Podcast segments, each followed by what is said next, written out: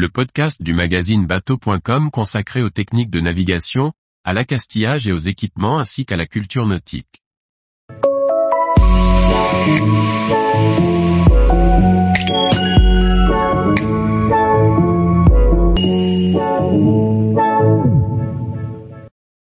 Si les bateaux ont le droit au refit, pourquoi pas les équipements?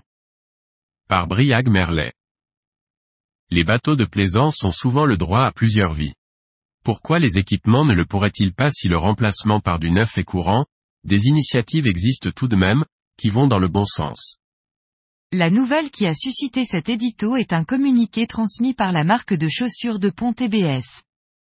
Fabricant français réputé dans le nautisme, ce dernier annonçait prolonger la durée de vie de ses chaussures, en ouvrant un service de réparation pour donner une deuxième vie à ses chaussures bateaux, en réparant les coutures ou en changeant les semelles.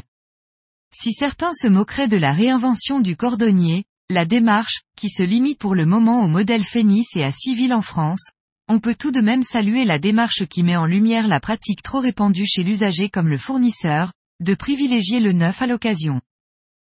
Et pourtant, cela fait longtemps que dans le nautisme, réparation et réemploi sont d'actualité. Nos colonnes ne manquent pas d'histoires de refit et rénovation, menées par des plaisanciers particuliers ou des professionnels pour donner une deuxième, troisième, énième vie à nos bateaux. Et pourtant, pour l'électronique, le confort à bord et une partie de l'accastillage, la réparation est souvent oubliée, et peu soutenue par les fabricants. Plutôt que de changer le composant électronique de la VHF ou le compresseur du frigo, il sera entièrement remplacé.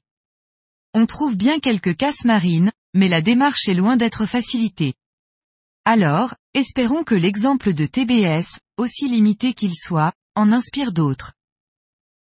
Tous les jours, retrouvez l'actualité nautique sur le site bateau.com. Et n'oubliez pas de laisser 5 étoiles sur votre logiciel de podcast.